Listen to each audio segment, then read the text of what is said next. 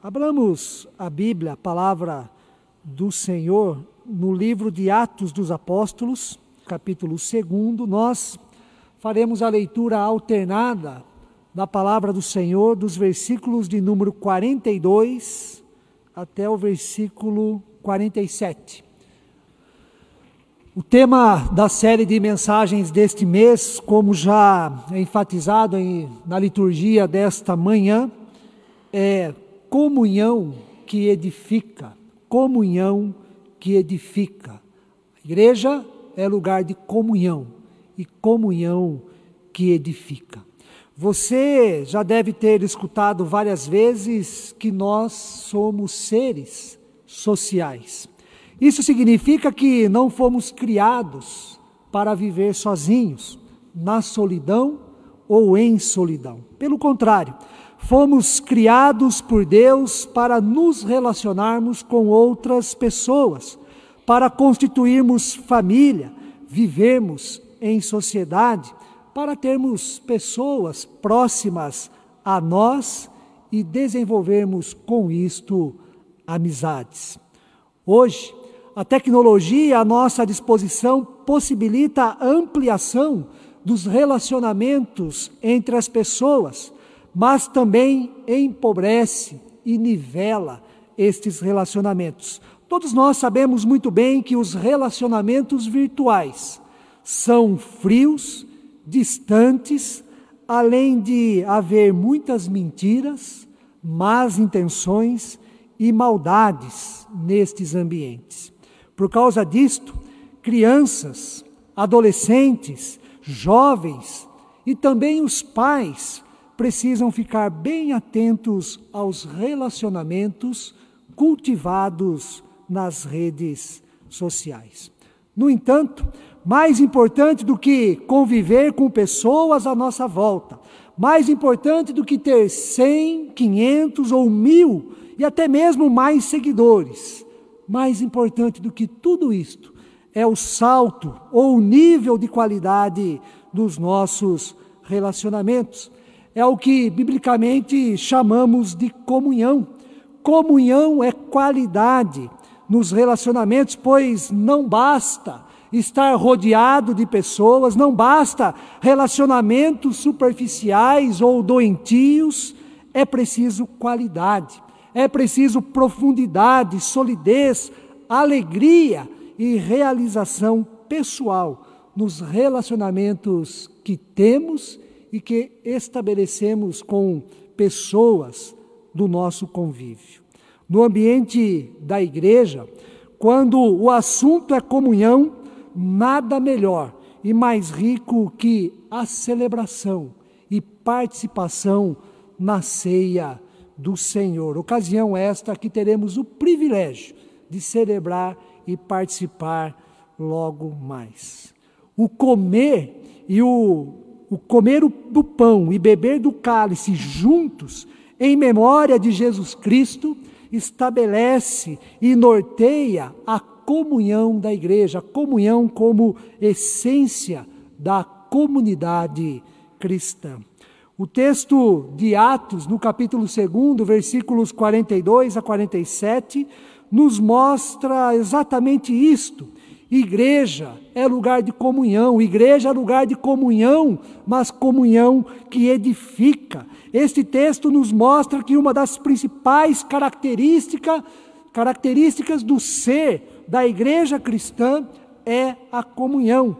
Mas não é a comunhão como uma reunião familiar ou um mero fenômeno social, como por exemplo ir a uma festa, a um estádio de futebol, ao cinema, ao teatro, mas comunhão como resultado da ação do Espírito Santo na vida de todos, de todos nós. Lucas, autor do livro Atos dos Apóstolos, nos apresenta que após a descida do Espírito Santo, num grupo de 120 pessoas, Pedro o apóstolo proclamou a primeira mensagem cristã que resultou no arrependimento e na conversão e no batismo de quase 3 mil pessoas. E este acontecimento marca o nascimento histórico da igreja cristã, que nasce com grande ênfase na vida em comunhão, comunhão cujo centro e paradigma é Jesus Cristo.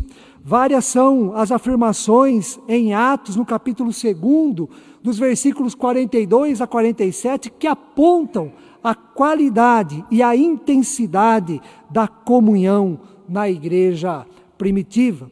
No versículo 42, diz que os primeiros cristãos perseveravam, perseveravam na doutrina dos apóstolos, perseveravam na comunhão, no partir do pão e nas orações. No versículo 44, todos os que creram em Cristo Jesus estavam juntos e tinham tudo em comum, viviam em comunhão. Era forte, tão intensa esta comunhão que levou os primeiros cristãos a venderem as suas propriedades e bens a fim dos recursos serem distribuídos à medida que alguém tinha necessidade. Duas considerações são importantes aqui sobre este assunto. Primeiro, vender propriedades e bens para que os recursos fossem distribuídos a quem tinha necessidade, significou, significava uma, uma resposta espontânea à mensagem do amor de Cristo e não a implantação de um sistema revolucionário que estabelece uma nova lei ou um programa político-social que visa a abolição da propriedade privada, o que muitos entendem por comunismo na atualidade. Em segundo lugar, a ampla discussão entre os estudiosos da Bíblia se esta prática era muito mais um ideal da igreja primitiva, da igreja cristã, nos seus primeiros passos de existência, em vez de algo real. Além do elemento escatológico pautado na no aguardo, na expectativa da volta iminente de Cristo para aqueles dias, o que motivava então este comportamento. Outro versículo que nos mostra como era edificante, rica e intensa a comunhão dos primeiros cristãos está no versículo 46, em que diz: diariamente perseveravam unânimes no templo, perseveravam unânimes no templo, partiam o pão de casa em casa e tomavam as suas refeições com alegria e singeleza do, de coração. Por meio destes versículos, não é difícil perceber que uma das principais marcas, uma das principais marcas da igreja, uma das práticas essenciais da comunidade cristã é a comunhão. Não qualquer comunhão, mas uma, não uma comunhão rasa, superficial, oportunista ou interesseira, mas uma comunhão sólida, que edifica, que constrói, que liberta, que dá alegria e que alimenta a nossa esperança. No texto bíblico, a expressão partir do pão, partir do pão nos remete à ceia do Senhor. Este é o ato mais importante da comunhão cristã a ceia do Senhor, o partir do pão em memória daquilo que Jesus Cristo foi, é, significa para todos nós o comer o pão e beber o cálice, considerando a morte e a ressurreição de Jesus, repetir este ato, ordenado e instituído pelo Filho de Deus, se torna fundamental para a nossa comunhão como cristãos por vários motivos. Alguns destes motivos são, em primeiro lugar, na ceia do Senhor, a comunhão que edifica é fundamentada na graça de Deus. A comunhão que edifica é fundamentada na graça de Deus. Uma das principais doutrinas que temos em nossa tradição cristã reformada, extraída das Sagradas Escrituras, é a doutrina de que a nossa salvação a nossa salvação é tão somente pela graça de Deus, 100% no que diz respeito à graça de Deus. E a ceia do Senhor é meio da graça salvífica de Deus em nosso favor. Deus enviou Jesus Cristo ao mundo, seu Filho unigênito, para nos salvar. Salvar de nós mesmos, salvar das leis e das exigências que nós criamos para alcançar a salvação, então para merecer a salvação. Jesus veio ao mundo para nos salvar, salvar do nosso orgulho e da nossa pretensão de que temos condições de salvar a nós mesmos pelos nossos méritos e qualidades. Jesus veio ao mundo para nos salvar, salvar dos nossos medos e salvar da insegurança que temos nesta vida e também no que diz respeito à eternidade. Deus, melhor do que ninguém, sabe que nós não temos condições, nós mesmos não atingimos o estado ideal, não temos qualidades em nós a fim de nos salvarmos por nós mesmos. Então Ele, Ele providencia tudo aquilo que é necessário por meio da vinda do Seu Filho para nos salvar. Deus mesmo é que vem até nós e nos presenteia com a sua graça. Comunhão, a comunhão presente na ceia do Senhor é salvífica. Nela celebramos a salvação que vem de Deus. Você pode até dizer, mas pastor, eu, eu não entendo isto. E o Evangelho de Cristo responde: você não precisa entender.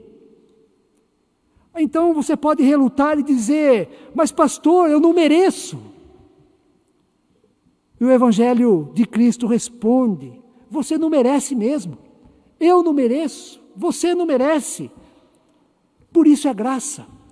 Por isso é presente. Por isso é dádiva. Por isso é amor revelado de Deus na pessoa de Jesus Cristo, o seu Filho. Mas você também pode perguntar: se eu não entendo, eu não mereço, o que, eu preciso fazer? E o Evangelho de Cristo responde: você precisa aceitar. Aceitar a sua condição de pecador, de pecador, de que não merece, mas que Deus, na sua infinita graça, te aceita, te chama, te convida. Você precisa crer, acreditar nisso de todo o seu coração, de toda a sua alma. Tão somente crer no grande amor de Deus, no convite de Deus, na dádiva de Deus, presente na ceia do Senhor, no comer do pão e no beber do cálice. Um ato da graça de Deus em nosso favor.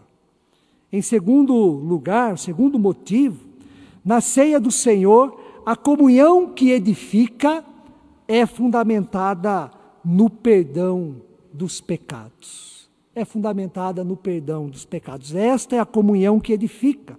Se a ceia do Senhor nos mostra que a nossa salvação é tão somente pela graça de Deus, então ela nos mostra que o perdão dos nossos pecados também vem de Deus.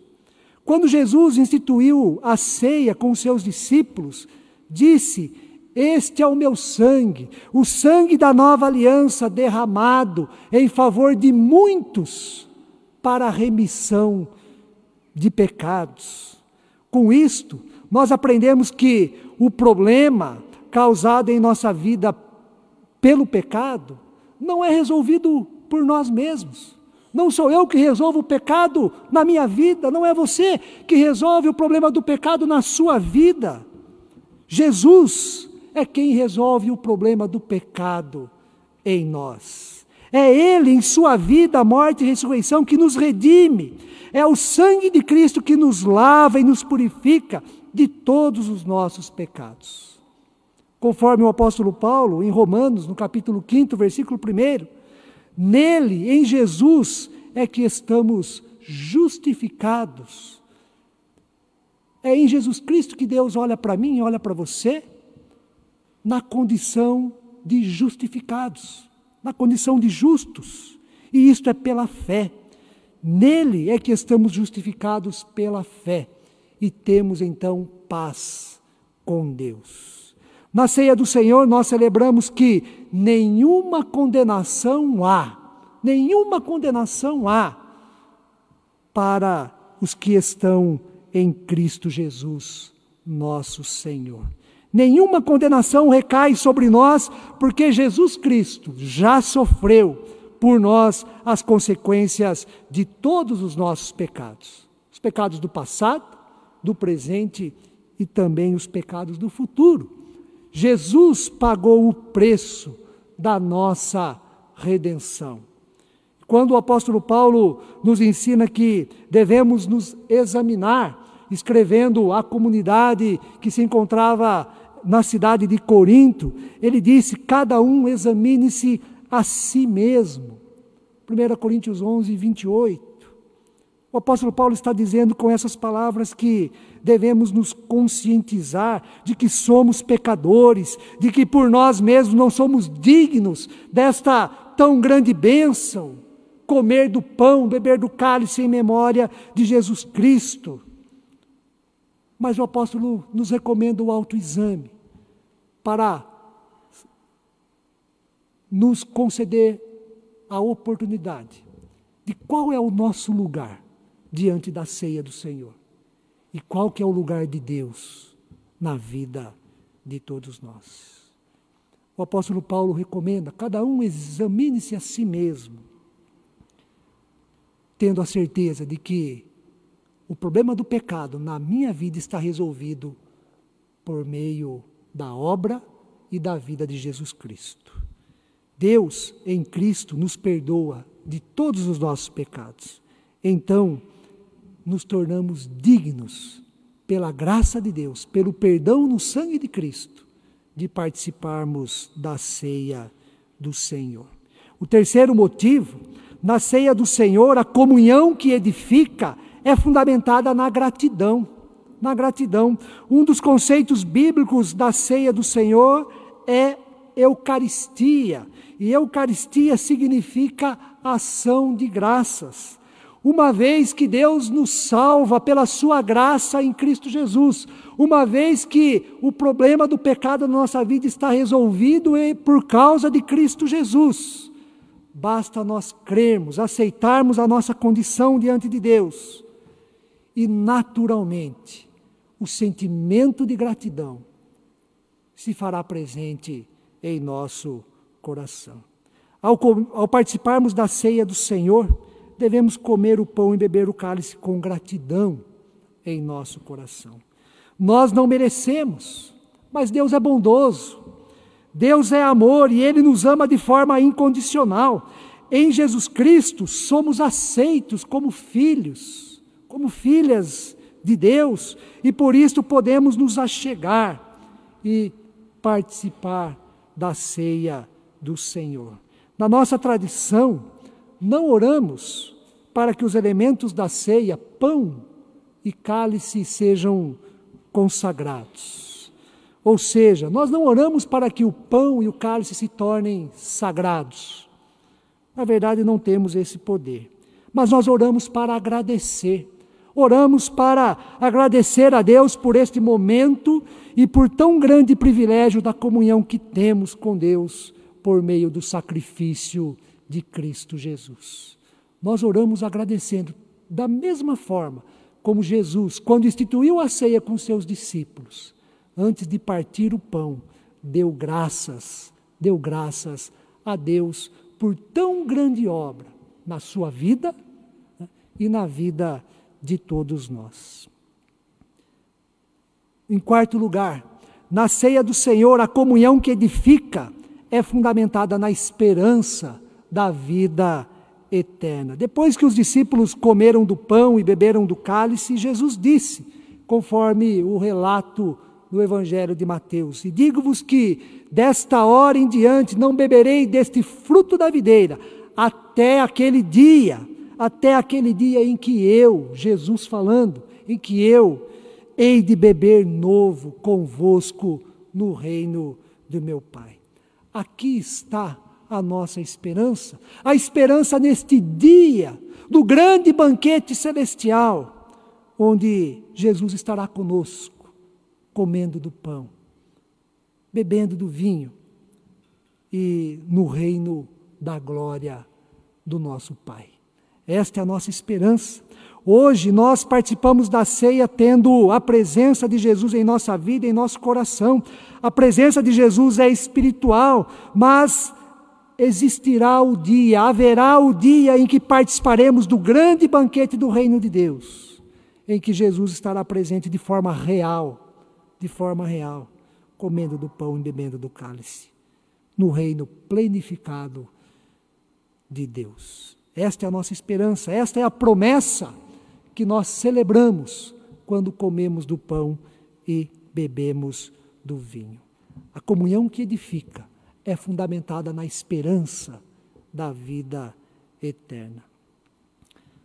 Para concluir, irmãos e irmãs, a comunhão cristã, a comunhão que edifica tem dois sentidos. O primeiro acontece em relação a Deus. O que Deus fez e faz por nós dia a dia, principalmente em Cristo Jesus. O segundo sentido se dá em direção ao nosso próximo, que partilha da mesma fé em Cristo Jesus. A comunhão é o vínculo de unidade fraternal mantida pelo Espírito Santo, tal como aconteceu com a igreja primitiva em Atos dos Apóstolos. E este vínculo de unidade fraternal mantida pelo Espírito Santo leva cristãos e cristãs a se sentirem um só corpo em Cristo Jesus. Como consequência disso, é o Espírito Santo que nos motiva também a estar juntos. O texto da palavra de Deus diz que eles perseveravam na comunhão, no partir do pão. É esta comunhão que nos motiva para o momento de oração, como foi hoje, o das mães em oração, e eu anunciei no, nas pastorais.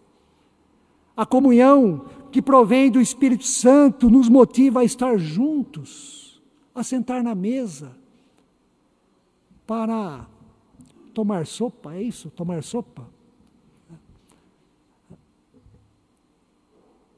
Comunhão é um vínculo de unidade fraternal, mantida pelo Espírito Santo e que leva os cristãos a se sentirem um só corpo em Cristo Jesus. A comunhão que edifica, tanto no que se refere a Deus como à igreja, só é possível por causa da graça de Deus, da graça salvífica de Deus.